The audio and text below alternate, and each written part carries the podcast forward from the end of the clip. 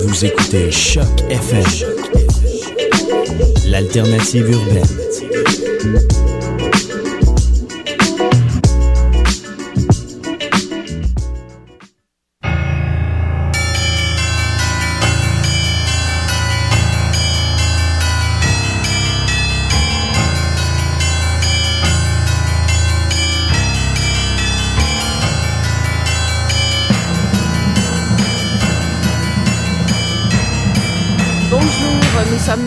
14 juin, c'est le tome 3 et le chapitre 35 de Mission Encre Noire.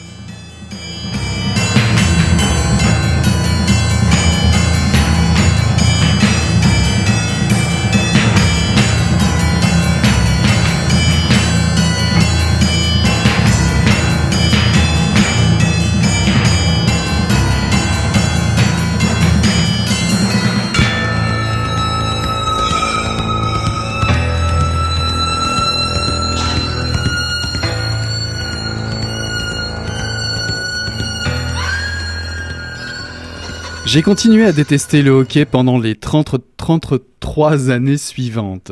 Il m'est arrivé souvent de voir quelques minutes d'un match, supplice inévitable si on a le malheur d'habiter au Québec. Surtout pendant les 15 années que j'ai vécues avec Colombe. Elle raffolait de hockey, ne manquait jamais les Canadiens à la télévision. J'en profitais pour prendre un verre dans le bar le plus proche. Il y avait une télé géante. Il suffisait de lui tourner le dos et de demander qu'on baisse le volume. Mais jamais je n'ai trouvé ce jeu aussi insupportable que la soirée où j'ai passé avec mon fils dans cette prétendue mecque du hockey qu'est le Centre Bell à Montréal. J'avais reçu deux billets, cadeaux de mon patron de l'époque, Prosper, concessionnaire de General Motors. Quatre mois de suite, j'avais vendu plus de Saturne que n'importe quel autre vendeur de notre région. Comme il avait des billets de saison pour les matchs des Canadiens, il s'est senti obligé de m'en offrir une paire, un soir où le Wild du Minnesota jouait à Montréal. Et il n'avait sans doute aucune envie de se farcir 65 km aller-retour pour voir ça. J'ai offert les billets à Colombe en pensant qu'elle irait avec notre fils Jonathan, qui donnait justement cette année-là ses premiers coups de patin dans l'équipe novice de notre petite ville de Saint-Zéphirin. Mais Colombe a protesté. C'était une étape incontournable dans l'évolution des relations entre un père et son fils. Bah, j'ai cédé. Je l'ai regretté dès que j'ai mis le pied dans cette auguste enceinte. Le match a été totalement dépourvu d'intérêt. Trop de buts à mon goût, comme presque toujours au hockey. Ça s'est terminé par le compte de 2 à 1 pour le Wild par-dessus le marché. De plus, je ne m'attendais pas à ce que ce sport ait pu atteindre un tel degré de mercantilisme tape à l'œil et tapageur. Des messages publicitaires circulaient bruyamment à une vitesse folle sur des bandes vidéo au-dessus de nos têtes, tout autour de l'aréna. Le niveau sonore de la charge des trompettes préenregistrées était intolérable, comme si les cris de la foule étaient insuffisants pour encourager les joueurs. Les haut-parleurs diffusaient aussi des bouts de chansons dont le lien avec le spectacle m'échappait totalement. Le comble, le jeu s'interrompait pendant les pauses commerciales de la télévision, mais on nous assommait alors, par tous les écrans visibles et tous les amplificateurs audibles, de publicités tonitruantes s'adressant uniquement à nous, pauvres spectateurs ahuris. J'étais désolé d'exposer mon fils de six ans à de tels abus marketing. D'autant plus que j'avais juré à Colombe que je ne boirais pas une seule bière, et Jonathan avait promis à sa mère qu'il ne dénoncerait, qu'il me dénoncerait si je trichais. Mais il a été enchanté de sa soirée et n'a fait aucune mention des trois bières que je me suis offertes au prix d'une caisse de 24 chez un dépanneur. C'était un extrait de Jaillit le hockey qui vient de paraître chez Coup de tête et dont l'auteur euh, est François Barcelot. Alors peut-être Eric, euh, je te laisse euh, comme d'habitude faire une rapide chronique pour nous présenter ce livre euh, après ta lecture dont je te remercie. Bah oui, forcément. Puis je le confesse, je le confesse d'emblée, ce n'est pas ma première lecture d'un roman de François Barcelot. Alors pourquoi subitement devrais devrais-je prendre cet air contrit pour vous annoncer une telle nouvelle? C'est que voilà, un livre de François Barcelot, ça se lit d'un seul tenant, euh, sous les couvertes, la lampe de poche allumée, euh, en cachette peut-être euh, au cabinet ou pendant les heures de travail, voire sous la douche pour ceux et celles qui n'ont rien de mieux à y faire. Car si vous avez dévoré, allons-y, Ville-Dieu, Cadavre, Chien sale, Je vous ai vu Marie, Nulle part au Texas ou encore L'ennui est une femme à barbe, vous savez aussi bien que moi quel univers vous attend derrière les pages que vous vous apprêtez à tourner. Oui, oui, oui, lire Jaillit paru chez Coup de tête récemment, c'est retrouver avec plaisir la verve et l'humour noir d'une histoire made in Québec. À la suite du décès suspect de l'entraîneur de hockey et de, hockey de son fils, Antoine se retrouve malgré lui à prendre la relève sur le champ. À peine le temps de dire ouf qu'il se retrouve face à ses joueurs inconnus, sauf son fils bien entendu, dans le bus en partance pour sa première game en tant que coach. Le hic, il ne connaît rien au jeu et pire, il haït ce sport pour mourir. Antoine ne sait pas encore dans quel engrenage il vient de mettre le doigt, le pied, en acceptant de relever ce défi. Se pourrait-il que son propre fils de 14 ans ait quelque chose à voir avec le meurtre de son précédent coach, par exemple? Mhm. Une histoire intrigante s'engage sur le mode de la confidence naïve d'un père que tout accable. Un grand naïf qui veut bien faire, euh, trop peut-être. Ce qui pourrait, pourrait le rendre finalement euh, dangereux. Dangereux, pardon. Cette compassion aveugle pourrait le rendre dangereux. Un trait de personnalité qui nous attache définitivement à un roman très court mais vital. C'est devenu une habitude chez François Barcelot, une histoire somme toute assez banale qui vous fera rire en cachette ou de bon cœur et vous laissera de nouveau une agréable surprise de lecture. Puisque dorénavant je n'ai plus à me cacher, je le redis volontiers, je suis un de vos adeptes, François Barcelot. Bonsoir.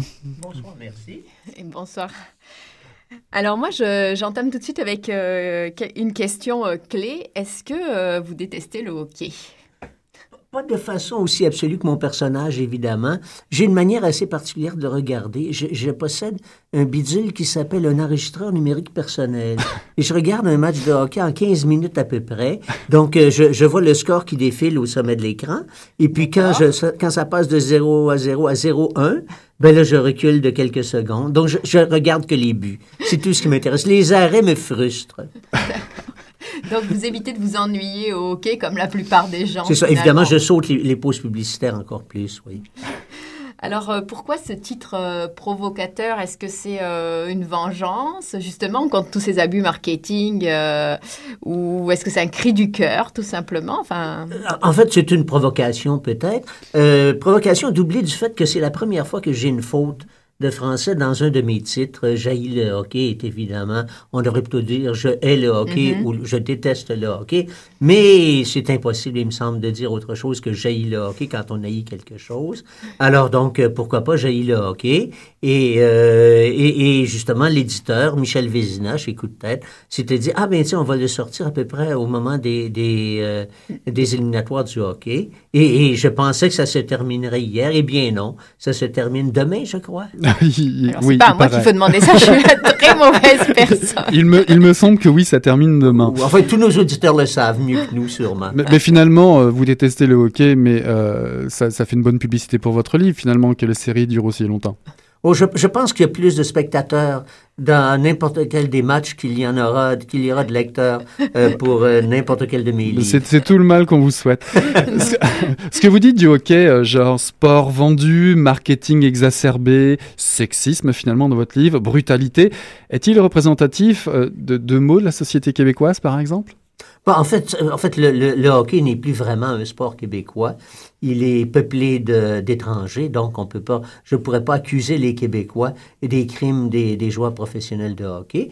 Euh, et, je crois savoir d'ailleurs que le hockey junior québécois, par exemple, est un petit peu plus policé, un peu plus, un peu moins violent que, que dans les autres provinces. Donc, euh, je, je n'accuse pas les Québécois en particulier. Donc, Mais je, je, trouve un petit peu dommage que le hockey euh, dépende tellement, par exemple, des mises en échec qu'on dit indispensables. Ben, dans le hockey pour filles, il n'y a pas de mise en échec et les filles sont aussi jolies.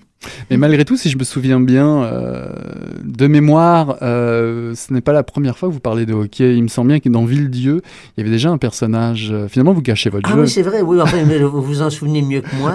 Euh, Noël Lachard, je crois que je l'avais appelé. C'était quelque chose comme ça. qui, ouais. qui jouait au hockey et puis qui, qui tournait tout le temps à gauche parce que quand il était petit, il avait reçu sa première paire de, de patins à Noël et c'était deux patins gauche parce que son père n'avait pas pu acheter une paire vraiment complète. Il me semble bien qu'on a lu la même histoire. Alors, euh, est-ce que finalement, moi, je voulais, pour sortir un peu du hockey, là, est-ce que le, le hockey n'est pas un prétexte euh, dans, dans le livre Parce que fi- euh, je trouve que cette histoire, c'est plus une, une histoire d'échec amoureux et de relations père-fils et puis de, de délire personnel pour le, le personnage principal. Oui, c'est- c'est non, c'est évident que, que ce n'est pas un roman à propos du hockey. Le hockey n'est qu'une entrée en matière. Puis ensuite, effectivement, on retrouve un, un père. Une chose qui m'étonne des gens qui lisent le livre, c'est qu'ils trouvent le, ce personnage sympathique, alors que c'est un individu absolument euh, euh, ignare, imbécile, dégueulasse. Vraiment, et, mais, mais comme je le raconte à la première personne, bon, on se met dans sa tête et finalement, On on, le trouve, on le trouve pas si méchant que ça. Vous, vous le trouvez bien ou, ou le dernier des salauds? Salaud, mais euh, complètement perdu, puis euh, qui manque totalement de, euh, comment dire, de bon sens dans la façon dont il, dont il prend la, la vie, puis très égocentré finalement, Oui, si oui, enfin, dire. il est très infidèle, entre autres choses. Ouais, et c'est c'est un ça. raté total. Et, et- et vraiment, il est idiot au point de ne pas deviner quel est le nom de l'équipe de hockey de son fils, qui est Mm. évidente, je pense, pour tous les lecteurs. Vous l'avez deviné. Dites-le pas. vous l'avez deviné?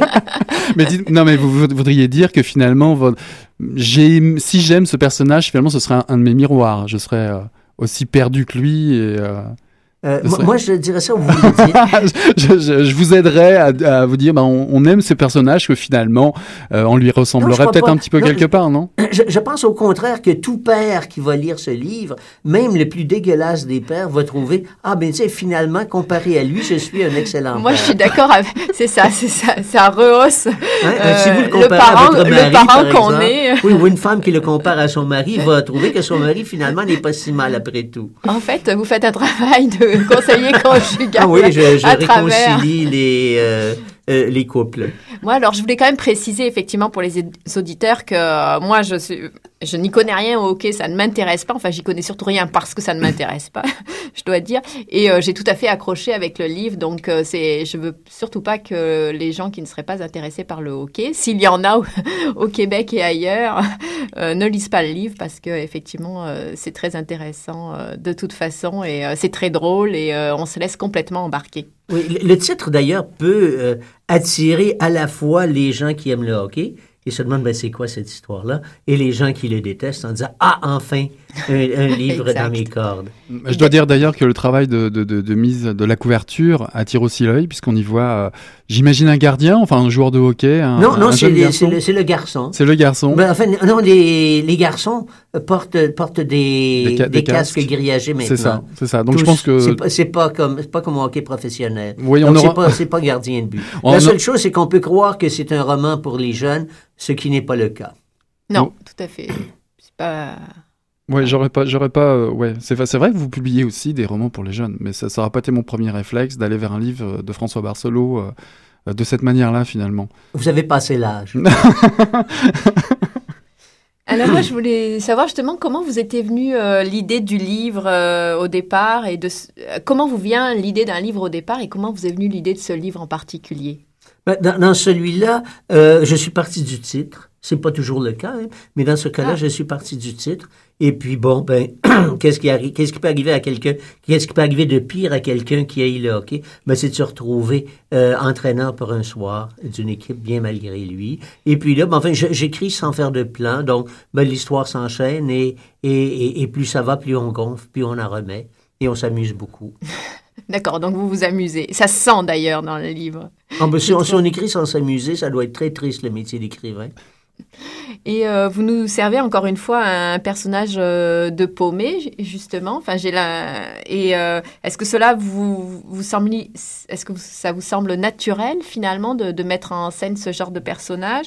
Est-ce que c'est c'est une façon de faire pour vous dans le roman noir? Est-ce que c'est votre marque de fabrique à vous? Comment Pas exactement, non. le- enfin, j'écris très souvent à la première personne. Et très souvent, effectivement, ce sont des personnages pour moi. Pas, pas, pas toujours, pas de façon absolue. Mais, mais je pense que, que de, de me mettre à décrire un génie absolu, j'aurais du mal. Hein, je Non, mais il y a une marge entre- effectivement. Si, si le, mon personnage a 50 de points de quotient intellectuel de plus que moi, je vais avoir un petit peu de difficulté à, à le faire euh, s'exprimer. Donc, je préfère, je Mais- préfère les paumer, ça me vient plus naturellement. D'accord. C'est une façon de les dominer. Euh, oui, c'est ça. Et puis, et puis, dans le fond, je suis un peu paumé moi-même parfois. Pas, pas, pas, oui, pas de façon aussi abominable, euh, du moins, je l'espère. Mais vous jouez avec ça et vous les enfoncez éventuellement, vos personnages. Ah oui, bien sûr, bien sûr, j'aime bien de voir le, le personnage, plus ça va, plus ça va mal, qui se trouve, euh, qui se plonge dans une situation, parfois avec un certain enthousiasme, et puis qui, qui, qui sombre comme dans, comme dans des sables mouvants. C'est vrai que c'est très juste dans ce livre-là. Avec un certain enthousiasme, il se met euh, dans Oui, des enfin, situations même, même à un fâcheuses. certain moment, il rêve de devenir entraîneur de hockey pour vrai, Mhm. parce que ça va bien, et puis son équipe a gagné, et il est tout fier de ça.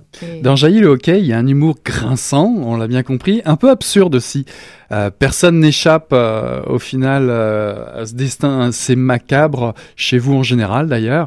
L'humour noir est-il la seule voie possible pour parler euh, du Québec? Ben non, enfin, il y a beaucoup de gens qui parlent du Québec et, qui n'ont aucun rapport avec euh, l'humour noir. Michel David, ça n'est pas le même créneau, ni, euh, ni Marie Laberge. Donc, il y, a, il y a des tas de façons de parler du Québec, mais moi, je parle du Québec euh, dans ce qu'il a de plus, de plus noir, effectivement, de plus sanglant parfois. Et puis, j'aime bien faire un peu mourir la plupart de mes personnages à la fin d'un roman. Ça évite d'avoir un personnage récurrent puis de le retrouver dans un roman ensuite. Là, j'aurais jamais le problème de, de Simenon, par exemple, qui détestait écrire des maigrets, mais ça se vendait trois fois mieux que ses autres euh, romans. Même chose pour l'auteur des San Antonio, par exemple. Exact. Il écrivait de très bons Mhm. romans parfois, mais ça se vendait 100 fois moins que ces San Antonio. Alors moi, je fais mourir à peu près tout le monde, et puis voilà, on passe, on passe à autre chose ensuite. Hmm, C'est grave, mais c'est pas dénué de légèreté quand même. L'humour vous permet d'aborder des thèmes très graves quand même à travers vos, vos romans. Enfin, il y a celui-là, c'est, on va dire, la paternité, etc. Et Oui, sans, enfin, sans la- révéler la- les entre, entre les jeunes aussi, qui est, Mhm. même si ça n'est pas approfondi, c'est juste effleuré, mais, mais c'est une question très, je pense, très, très moderne. Qu'est-ce qu'on fait quand des, quand des jeunes euh, sont amoureux à 14 ans? Euh, ils peuvent être vraiment poussés au désespoir, surtout qu'il y a une histoire là-dedans, ben, enfin, je, je veux pas Oui. dire, mais il y a aussi une histoire de- de- d'agression sexuelle de- d'un des deux jeunes, enfin peut-être même des deux. Donc c'est vraiment, euh, il y, a- il y a tout un peu la tristesse que peuvent avoir les jeunes d'aujourd'hui. Mais évidemment, je ne généralise pas. là, là. je, je connais quand même les jeunes d'aujourd'hui parce que je fais, je fais beaucoup de rencontres scolaires à peu près à tous les niveaux, de la maternelle à l'université. Donc les jeunes ne me semblent pas aussi désespérés et surtout pas aussi crétins qu'on les décrit parfois. D'accord, belle déclaration. Euh, Est-ce que justement l'humour que vous amenez, c'est une façon de, ramener un petit, un petit peu de légèreté dans un monde qui pas qui l'est pas forcément, même si vous dites que vous faites pas de généralité. euh, Euh, Est-ce que, est-ce que je la fonction vois- de l'humour, parce que c'est vrai que c'est quelque chose de, quand même de très marquant, en tout cas dans, chez vous, mais en tout cas dans ce livre. là. Oui, c'est exact. Mais enfin, mais l'humour, l'humour de l'écrivain ne ressemble pas du tout à l'humour du stand-up comique. Hein. L'humoriste ah, sur scène, s'il fait pas rire à toutes les 30 secondes, c'est le bide total. Alors que dans, dans un roman, on peut développer une scène, la laisser, la laisser se développer pendant 30 ou 40 pages, et finalement, le, le- le- punch arrive et, et, et, et, on, et on rigole. Euh, mais on n'a pas rigolé pendant 30 ou 40 pages. L'humour n'a pas besoin d'être constant dans, dans, dans le roman. Et puis des fois, c'est on, on rigole de nous-mêmes, le fait d'avoir été pris par le- l'auteur, euh, de s'être fait prendre au piège qu'il nous a tendu finalement. Quand Ouais, ben, euh, effectivement, comme j'écris, comme j'écris sans plan, je me demande tout le temps que se passe-t-il ensuite, et puis j'essaie toujours d'avoir ce qu'il y a de plus inattendu. Voilà, c'est ça. Voilà. Et ça, c'est vrai que c'est assez frappant et c'est ça qui, qui, euh, qui fait avancer, qui donne toujours envie d'aller plus loin. Euh, en tout cas, dans, dans ce court roman, c'est clair que ça se lit euh, d'une traite, comme le disait Eric au départ. Oui, puis j'ai commencé à écrire assez souvent des. Je pense que c'est mon troisième roman d'une centaine de pages à peu près depuis, de, publié depuis à peu près un an. Et, et, j'aime beaucoup parce qu'en vieillissant, on a des problèmes de mémoire. Et, et quand je travaille à un roman de 300 pages, j'ai un petit peu de difficulté, par exemple, à la page 285, de me souvenir de ce qu'il y avait à la page 25. Alors qu'avec avec 100 pages, ben, on, on écrit ça. D'abord, le brouillon, je mets deux ou trois semaines ou quatre à, à l'écrire. Et puis, donc, je, je contrôle beaucoup mieux, beaucoup mieux la chose. Euh, est-ce qu'on peut parler un peu du, de Saint-Ziphérin, alors ce petit village euh, Que j'ai inventé, oui. Euh, de quoi est-il le symbole? Parce qu'il est assez étrange, ce, ce bah, bah. village est basé sur rien, des racines historiques pour son nom assez flou, comme symbole, un objet marketing. Bah, en fait, tous les petits villages du Québec ont ce genre d'histoire. Hein? C'est pas, pas la même histoire, il y en a des variantes, il y en a qui, sont, qui ont été fondées en 1759 par exemple. J'ai habité pendant 15 ans à Saint-Antoine-sur-Richelieu, qui, par certains côtés, ressemble un petit peu à Saint-Zéphirin. Il y a, il y a le, la petite ville industrielle qui est contre-cœur avec les aciéries, qui est devenue Tachereau dans, dans, euh, dans le hockey. Donc, il y, a, un certain nombre de, choses euh, assez semblables. Il y a l'autoroute pas très loin, avec, avec des, petites collines pas très élevées, sur lesquelles j'imagine facilement une vache. Saint-Antoine aussi a longtemps été un grand producteur de foin. Et moi, quand je suis arrivé à la campagne, je savais pas que le foin, ça se cultivait. Eh bien oui, on sème du foin, on met un mélange de trèfle, de ci, de ça, donc ça se cultive. Et, et Saint-Antoine, pendant longtemps, par exemple, approvisionnait les États-Unis en foin. Il y avait des barges qui venait chercher le foin à Saint-Antoine. Enfin bref, donc, il, y a, il, y a, certaines choses qui viennent, qui sont un peu inspirées de, de, mon passage à Saint-Antoine.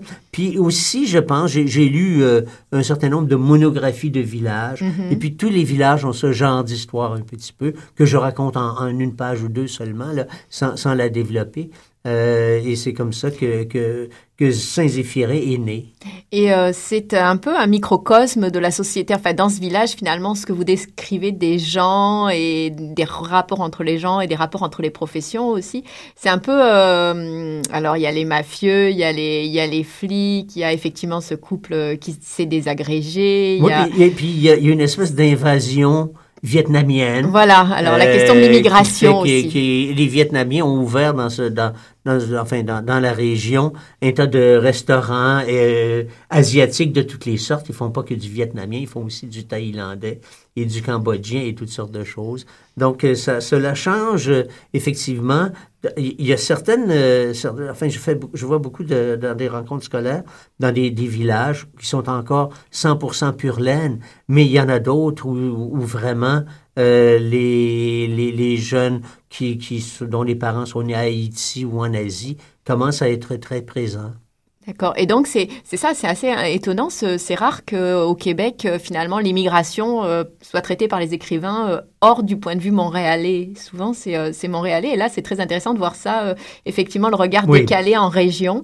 Et puis, cette ville dont on a l'impression que c'est un microcosme qui est représentatif de l'ensemble du Québec, finalement. Oui, enfin, il y, a, le, village, euh, comment dire, il y, a le village agricole et il y a, la petite ville euh, plus, euh, plus industrialisée aussi. Oui, commerciale aussi. Vous avez, vous avez abordé de nombreux thèmes dans vos livres précédents, pour en résumer quelques-uns. La religion, le mariage, les relations filiales, maintenant le sport. J'aimerais savoir, vous reste-t-il du stock pour écrire d'autres histoires ou des sujets d'actualité brûlants qui vous ah, ben, je, travaille, je, travaille justement à un, un livre qui va s'appeler Jaillit les bébés. ah, vous continuez dans la série euh, Jaillit. Enfin, évidemment, c'est de la provoque. Hein. Je ne déteste non, pas les bébés. très peu de gens le font. Mais mon, mon enfin, mon c'est une narratrice dans ce cas-là déteste les bébés et est pris avec un bébé qui n'est pas à elle et dont elle veut se débarrasser. Vous imaginez, enfin, elle, imagine même de le mettre dans un four micro-ondes. je vous dis pas comment ça se termine, mais c'est de façon très sanglante. Alors, alors donc, oui, je pense que j'ai Jaillit les bébés. Je, euh, je vais commencer bientôt. Euh, J'ai les vieux. Hein, c'est que t'aurais- t'aurais, euh, ça, c'est de la provocation aussi. Fina- finalement- J'hésite entre jaillit les chiens et jaillit les chats. Hein? Euh, Lequel est le pas. plus vendeur? Oui, euh, je serais plus porté vers jaillir les chiens parce que jaillir un peu plus les chiens que les chats pour être franc. Euh, mais euh, mais les jaillir les chats, il y a beaucoup, il y a plus de chats que de chiens, je pense. Donc peut-être que je serais mieux avec jaillir les chats, mais je je l'écrirai pas avant au moins un an ou deux celui-là. De toute façon, euh, quoi que ce soit, vous allez haïr. Vous serez le bienvenu à, à venir en parler en direct, en tout cas. Parce que comme il n'y aura pas de montage, imaginez si on avait fait un montage. Jaillit les chiens, jaillit les bébés, jaillit le hockey. Mhm. Ça aurait fait euh, une belle presse, finalement, pour notre émission de radio. Ah oui, non, en fait, je, je serais, vous feriez poursuivre pour, pour diffusion haineuse. De- Est-ce qu'on se fait une petite euh, pause musicale, Bien sûr. Eric? Oui, euh, bah justement, euh, vu qu'on a un, un bel écrivain ce soir, bah, je vous propose La rue qui est à nous, les mots.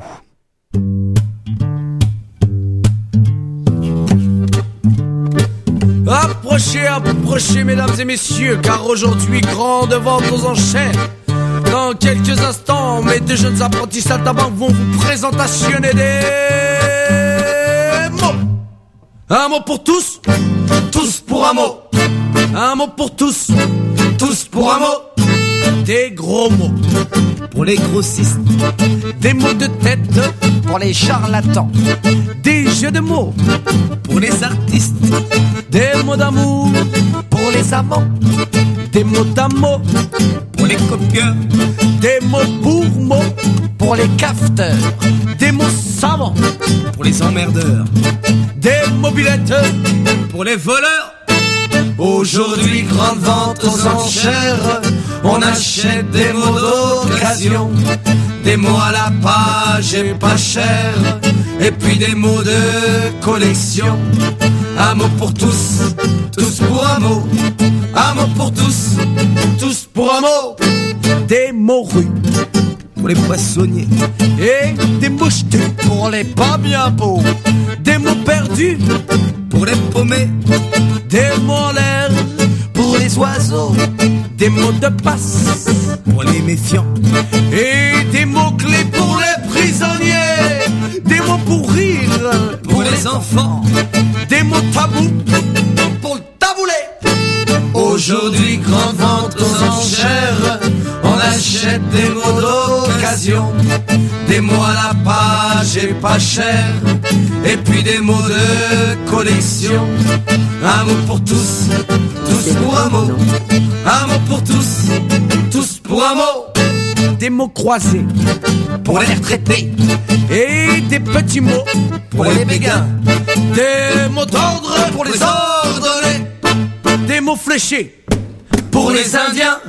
Des momies pour les pyramides. Des demi-mots pour les demi-portions. Des mots courants pour les rapides. Et le mot de la fin pour la chanson. Et c'était La rue qui est à nous, euh, les mots. Nous revenons au studio avec euh, plaisir. François Barcelot est avec nous ce soir. Hélène. Alors, euh, François, pour euh, continuer un petit peu sur votre écriture, euh, est-ce que vous écrivez différemment Est-ce que vous attaquez différemment un livre pour les jeunes, puisque vous avez fait beaucoup de littérature pour les jeunes, ou et pour les adultes Est-ce que le processus d'écriture est différent? Est-ce que dans les thèmes C'est pas vraiment, c'est pas vraiment différent. J'écris toujours de la même manière. C'est toujours une espèce d'humour un peu, un peu retenu quand même. hein. C'est pas, comme je disais, je fais pas, il y a, il y a relativement peu de jeux de mots dans mes livres. C'est pas ce genre d'humour qu'on trouve. Euh, Non, plus, je- dis ces parfois la blague- situations qui sont euh, qui, Oui, oui, c'est plus qui euh, tournent à l'absurde et qui oui, d'un seul coup nous font Et, éclater et- et- et je dis souvent à la blague que quand j'ai terminé mon, le, le- le premier jet d'un livre, je me relis et je compte les morts. S'il y en a beaucoup, ce sera un roman noir. S'il y en a juste un peu, ce sera un roman littéraire, disons. Et s'il n'y en a pas du tout, ce sera un roman jeunesse. Ah, Il y a- d'accord, c'est y comme a ça que ça quel- marche. euh, Il y a, il y a même quelqu'un qui m'a entendu à la radio, dire ça à la radio une fois et qui a écrit un livre qui s'intitule je, euh, je compte les morts pour me rendre hommage, si on veut. J'oublie le nom de l'auteur, je- j'ai un peu honte, mais c'était publié aux éditions Libre Expression. Euh, voilà. Donc, donc, enfin, donc, c'est, effectivement la même technique d'é- d'écriture. Il y a un peu moins de sexe, de meurtre dans les livres jeunesse, évidemment, mais c'est quand même euh, le, le- le- les ressorts, le- la recherche de l'inattendu. euh, le- mettre quelqu'un dans un problème et non pas que, que tout, tout, tout aille très bien dès, dès le départ. C'est un peu la, la, la technique d'écriture que j'utilise. Et si vous aviez quelque chose à dire à un, à un lecteur, par exemple un lecteur de Jaillit le hockey, Oui. euh, qu'est-ce que vous lui diriez? Bon, qu'il peut aimer le hockey, je lui en voudrais pas. je ne serais pas vraiment fâché. Mais s'il le déteste, euh, je lui en voudrais encore moins. Seriez-vous prêt à lui à le prévenir, à lui dire attention, c'est pire qu'un plaquage dans la bande ou... Et euh, pourquoi cet éditeur euh, québécois coup de tête euh, alors que vous avez été publié ailleurs et diffusé chez des éditeurs a priori plus prestigieux? C'est pas forcément ce qu'on pense, mais comme Gallimard ou d'autres là, il n'y a pas de jugement de valeur dans ce que je dis. Mais Ben, en fait- en là, fait, vous chez- revenez chez à Gallimard. Dans, dans La Série Noire, lorsque j'ai été publié pour la première fois en 1998, 98, c'était assez facile d'être publié là parce qu'il sortait quatre bouquins par mois. Et, euh, là maintenant, je pense qu'il n'en sort qu'un, peut-être même un tous les deux mois.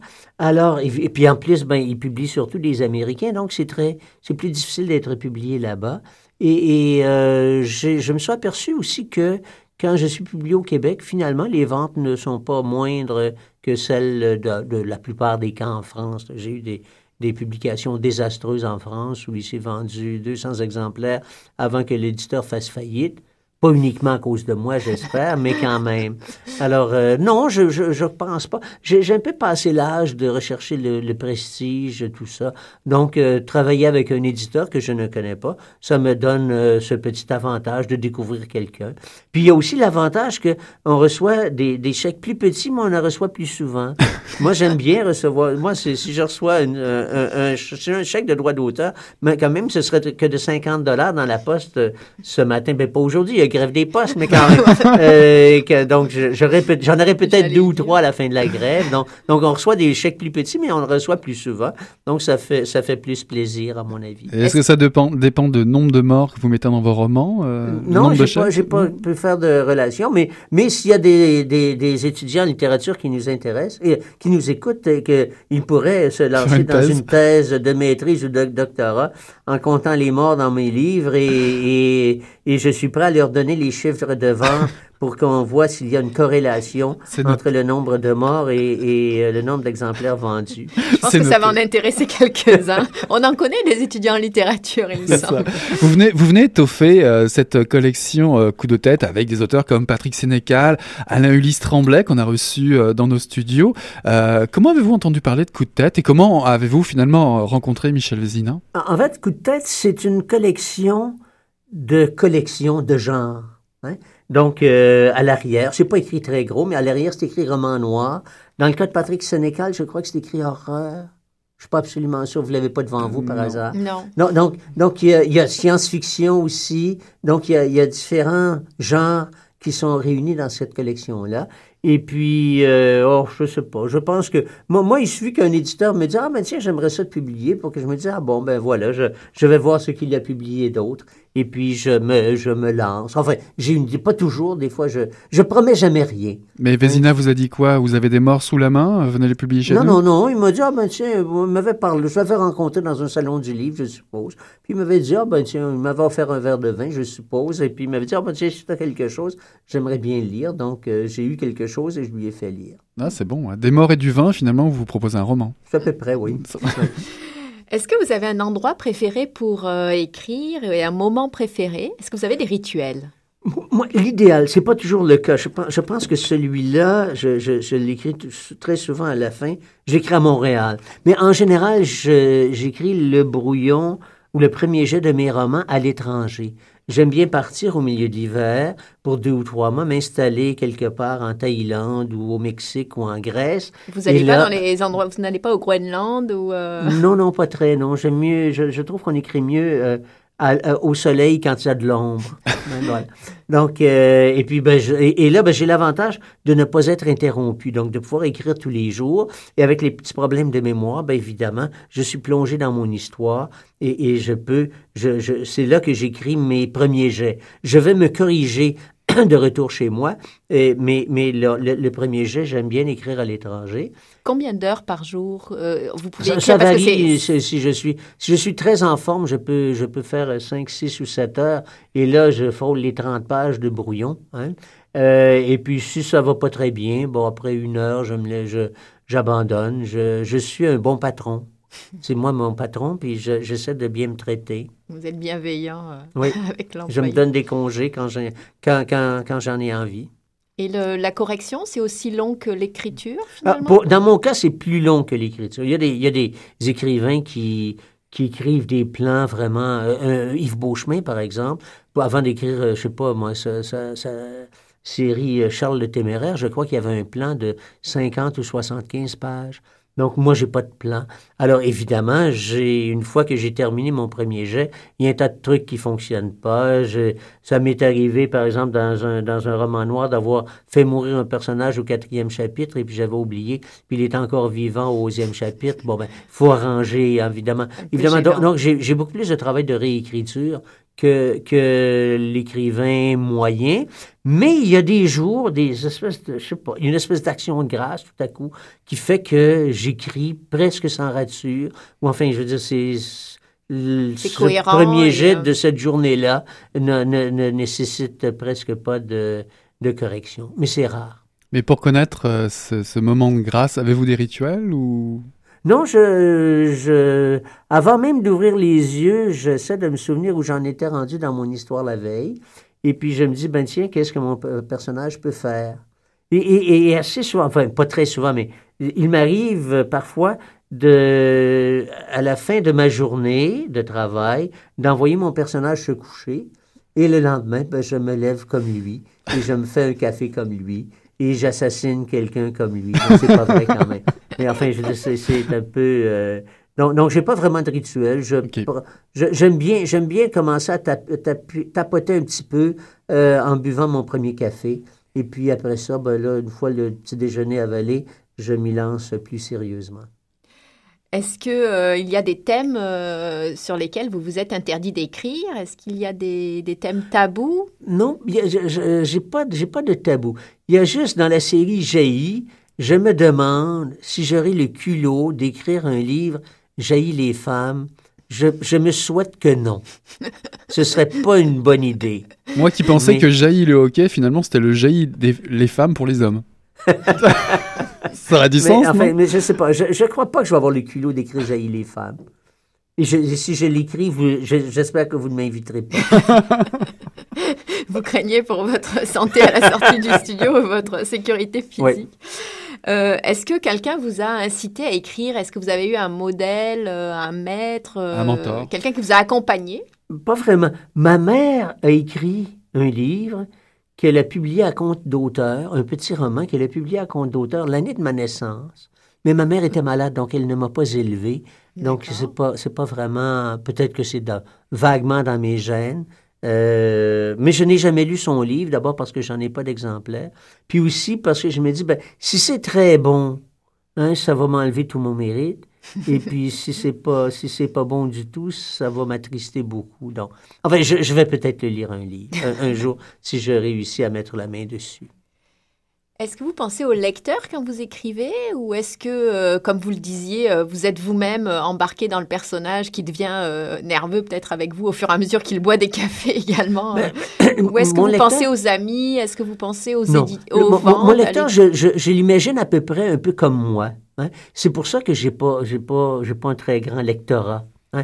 Donc le lecteur, il doit être euh, un peu cynique, un peu euh, prêt à avaler toutes sortes de couleuvres, prêt à rigoler de choses pas drôles. hein. Mhm. Donc, euh, je fais de l'humour noir et l'humour noir, c'est la seule forme d'humour qui soit pas drôle, qui ne fasse pas rire. Hein, ou qui soit pas drôle en tout cas. Donc, euh, je, je- c'est pour ça que je- j'ai j'ai quelques lecteurs fidèles, mais ils sont pas très, très nombreux. Puis je pense qu'ils me ressemblent un petit peu. Enfin, ils peuvent avoir 20 ans puis être une fille, là. C'est pas, c'est pas physiquement qu'ils me ressemblent, mais je pense que dans l'esprit, ils me ressemblent un petit peu. Et pourtant, vous avez... euh, Il y en a, par exemple, qui ont moins de cheveux que moi. On est à la radio. On est à la radio. c'est peut-être une des raisons pour lesquelles je fais de la radio, c'est ça? Moi, je voulais vous demander à quoi ça sert d'écrire? Abruptement, comme ça? Qu'est-ce que vous À- à- à diriez? quoi- ça sert absolument à rien. J'écris parce que j'aime écrire. Et puis, la, la- la question que je commence à me poser, c'est le jour où on refusera de me publier, parce que je suis devenu un peu gâteux, est-ce que je vais continuer à écrire? Parce que c'est en termes de plaisir, c'est-à-dire que c'est un plaisir qui est, ou quelque chose qui est indispensable dans votre vie et donc vous vous voyez pas euh, vous en passer? Ou alors Oui. c'est ce que Euh, ça vous interrogerait vraiment qu'on ne veuille pas vous publier? Ben, je, je pense que je continuerai à écrire, mais seulement des brouillons. Hein? Pourquoi, pourquoi suer à, à polir mon truc pour le rendre lisible et, et convenable, alors que je pourrais me contenter de, de- du brouillon? Je pense que j'arrêterai une fois mon brouillon terminé, et puis voilà. Euh, Et combien de temps pouvez-vous passer sans écrire? Oh, ça m'arrive euh, quatre ou cinq mois parfois. Par exemple, quand je reviens, bon, je suis revenu de, de Thaïlande à la mi-mars et je, je me remets seulement maintenant à écrire. Donc, il faut dire que j'ai ma saison des rencontres scolaires, donc qui était de la mi-mars à la mi-mai. Donc, j'étais vraiment trop occupé pour, euh, pour, euh, pour travailler sérieusement.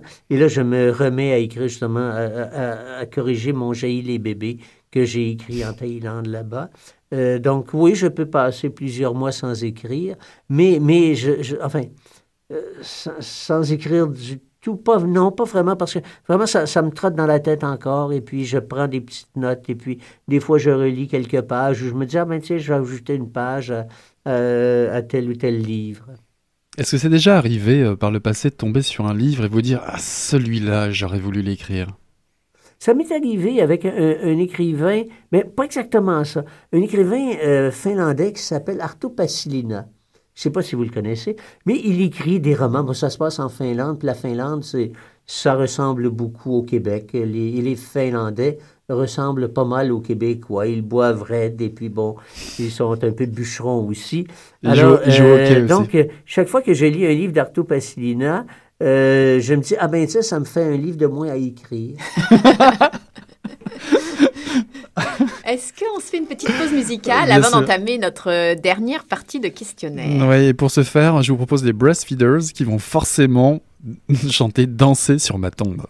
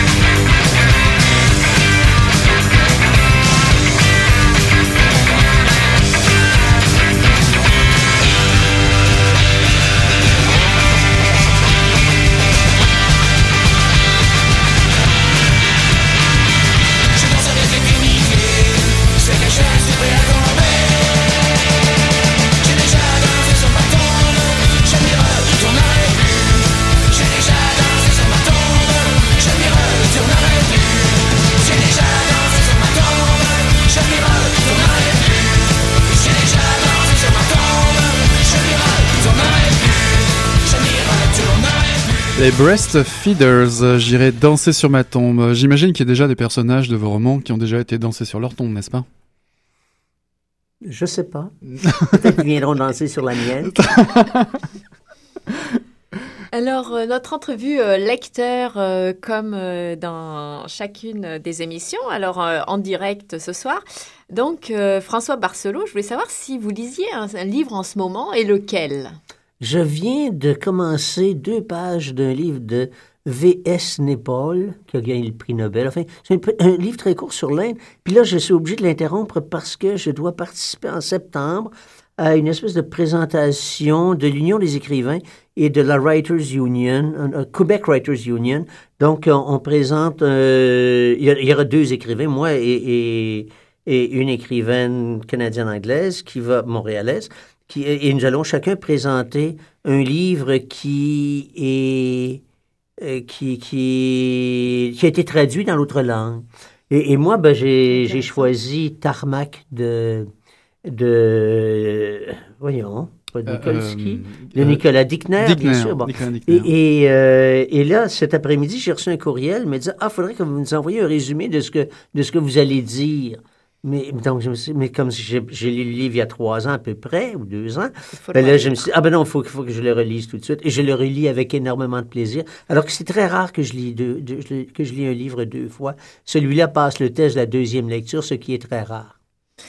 Euh, en général, où est-ce que vous trouvez vos livres? Est-ce que quel est l'endroit? Est-ce qu'on vous les offre? Est-ce que Moi, je vais vous dire ce que je préfère. En voyage, je n'apporte pas de livres. hein. Évidemment, si on part pour deux ou trois mois, ça Mhm. prend une valise supplémentaire. Ça, peut- ça- Bon, j'ai toujours, juste, juste au cas, des, des livres euh, en version numérique sur mes, mon, mon ordinateur, mais je, je ne les touche à peu près jamais. Ce que j'aime, c'est me retrouver dans un petit patelin en, en Thaïlande. Et puis, il y a des livres qui ont été abandonnés par des lecteurs. Et puis, ben, il y en a une douzaine seulement. Et puis là, ben, on lit un livre qu'on n'aurait pas lu autrement. Et parfois, c'est une, c'est une découverte fascinante.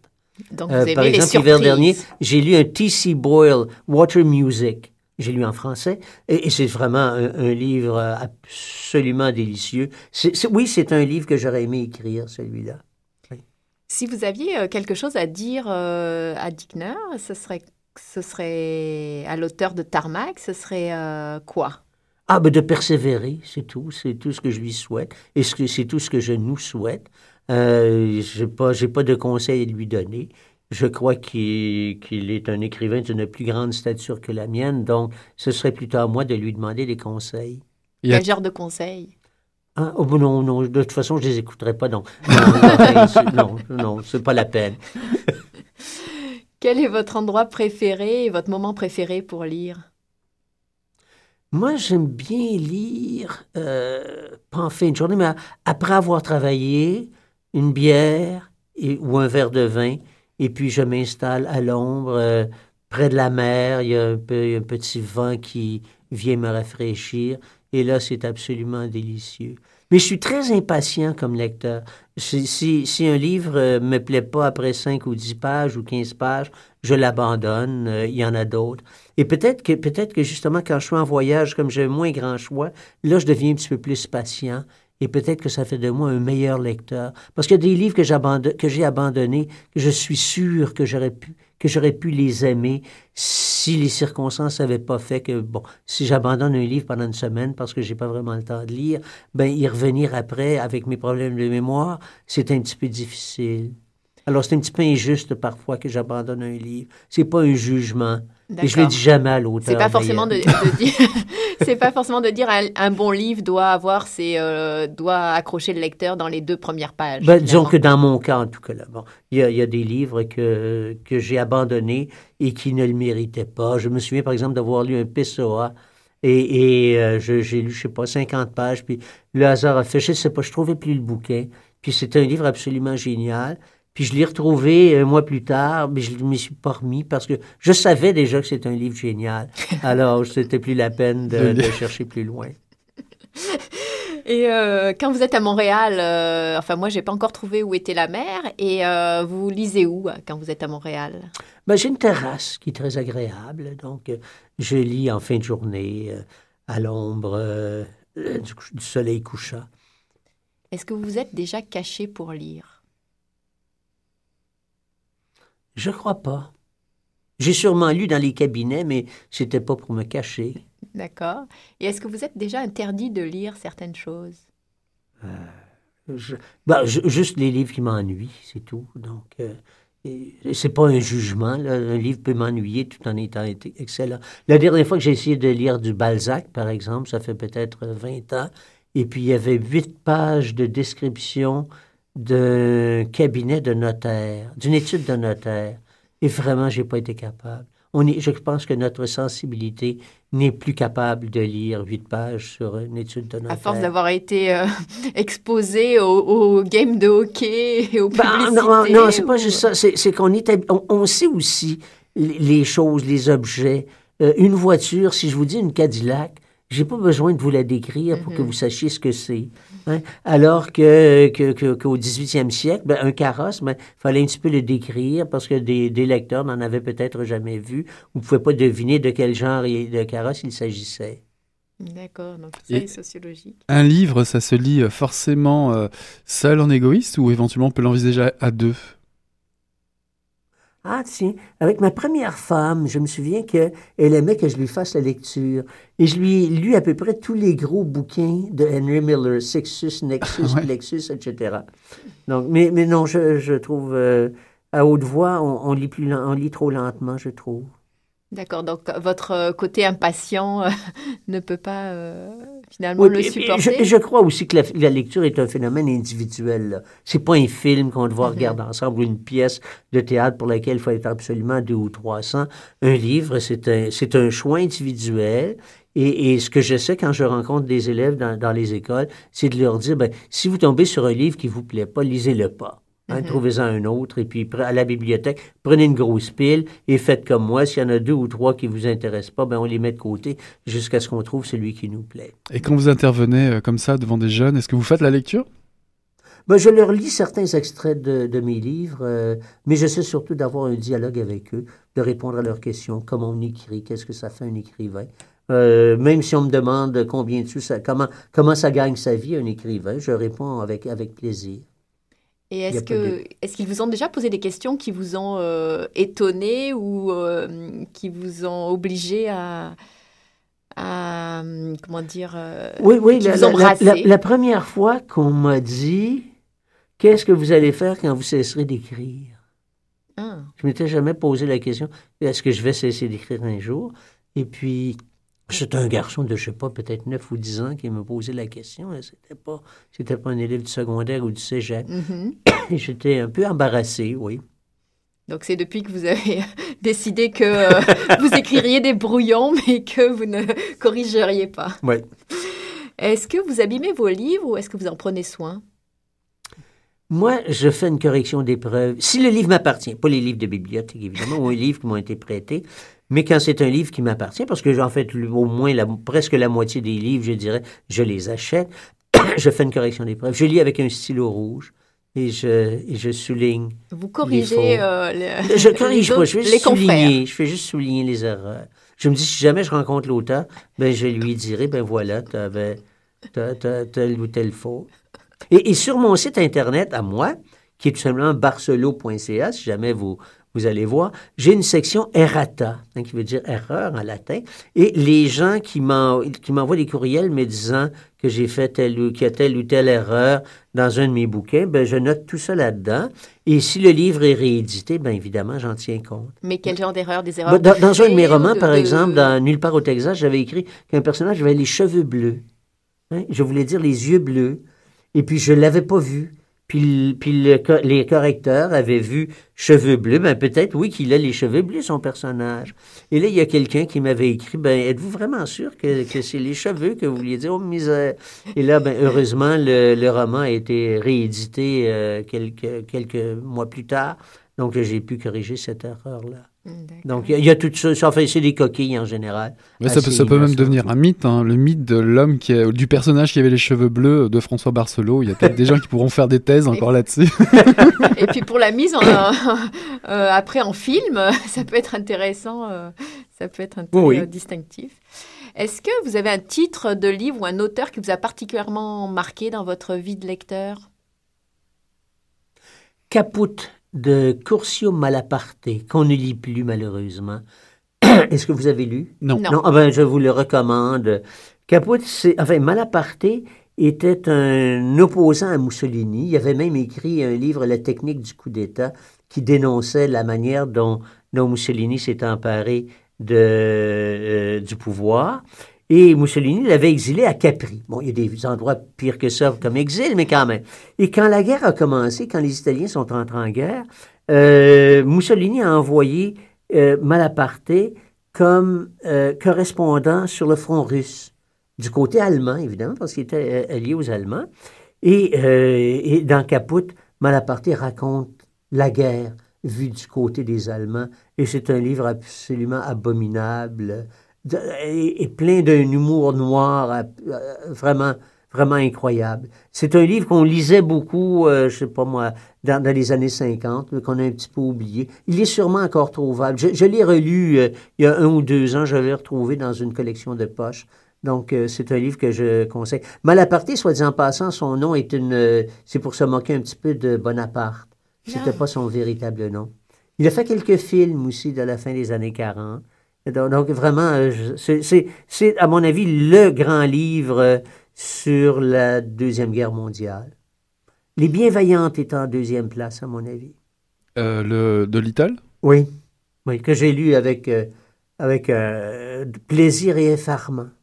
C'est par hasard qu'il s'agit de, de, de la Seconde Guerre mondiale, enfin de la guerre mondiale, ou c'est juste un sujet qui vous intéresse particulièrement? Ben, enfin, oui, enfin, quand on, quand on extermine 6, milliards, 6 millions de personnes, il y a à se poser des questions sur les gens qui le font quand même. Hein? Bon. Exact. Donc, euh, et, et dans les bienveillantes, bon, on entre dans la tête d'un monstre qui ne sait pas qu'il est monstre, puis qui est même pas tout, qui, qui a pas l'air tout à fait monstrueux non plus, mais qui est un- une espèce de monstre ordinaire, comme il y en avait euh, quelques dizaines de milliers. Ouais, ça me rappelle un article récent de, de Foglia, ça tient. Pour euh, revenir à Jaillit le hockey, est-ce que vous imagineriez que ça fasse euh, le scénario d'un d'un film? Parce que je trouve que c'est un livre qui s'y prêterait euh, bien. Peut-être, mais, mais le, le cinéma, je m'en mêle pas. Moi, j'ai un peu. Il y a, il y a un éditeur français qui s'appelait Jérôme Lindon Mhm. et, et qui disait de, pour, pour ses, euh, ses poulains, donc les, les, les auteurs de son écurie ou de sa maison d'édition, il disait il est bon que le contrat soit signé, mais que le film ne se fasse pas. que les droits soient achetés, mais que le film ne se fasse pas. Et moi, je m'en fiche un petit peu. Là, je veux dire qu'on peut, on peut faire des films à partir de mes livres, mais Parce que Mais ça a je été ne le cas, hein, on le rappelle, c'est ça Cadavre? Cadavre. oui, oui. Cadavre, oui. En tout cas, C'est un film que j'ai pas détesté, hein, qui avait quand même deux qualités. C'est un film comme j'en avais jamais vu. C'est déjà rare. hein, Il y a tellement de films qui se contentent de copier les autres. Et puis, c'est un film dans lequel je me suis pas ennuyé une minute, ce qui est aussi encore plus rare. Est-ce que vous vous êtes reconnu dedans? Euh, Vous avez j'ai reconnu reconnu, votre- j'ai reconnu une de bonnes parties de mon livre, mais sauf que le thème du livre, qui était la recherche du père, était, était un peu égaré dans, dans, le- dans le film, malheureusement.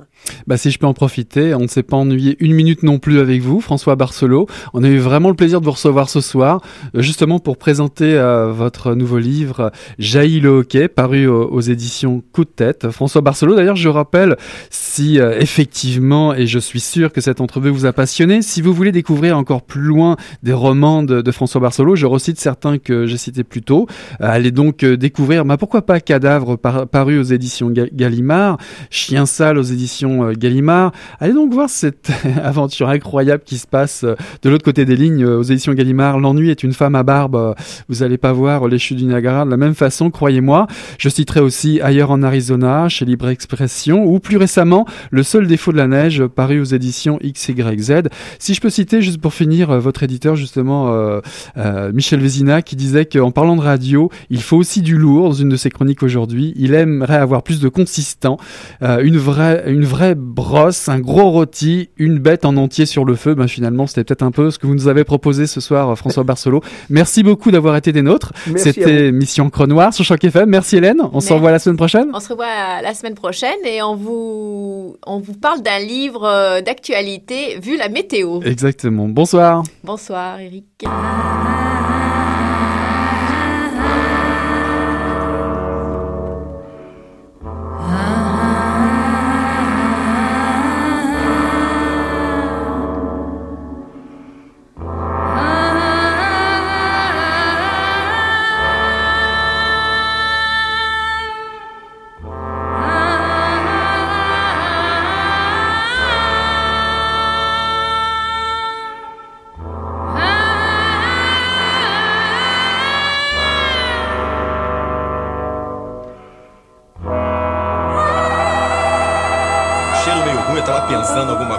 Alguma coisa fedeu, acho que. Pô, mas o negócio tava bom, bicho. O negócio tava bom, só quando ele tava tão entupido. Olha,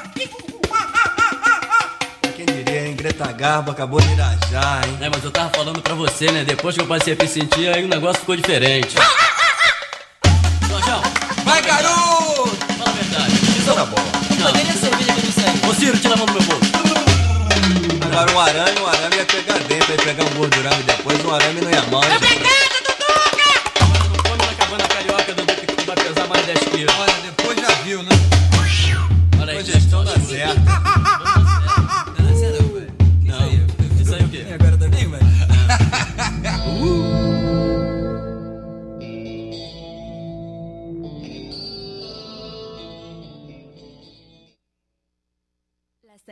25 Casino, le lancement d'album.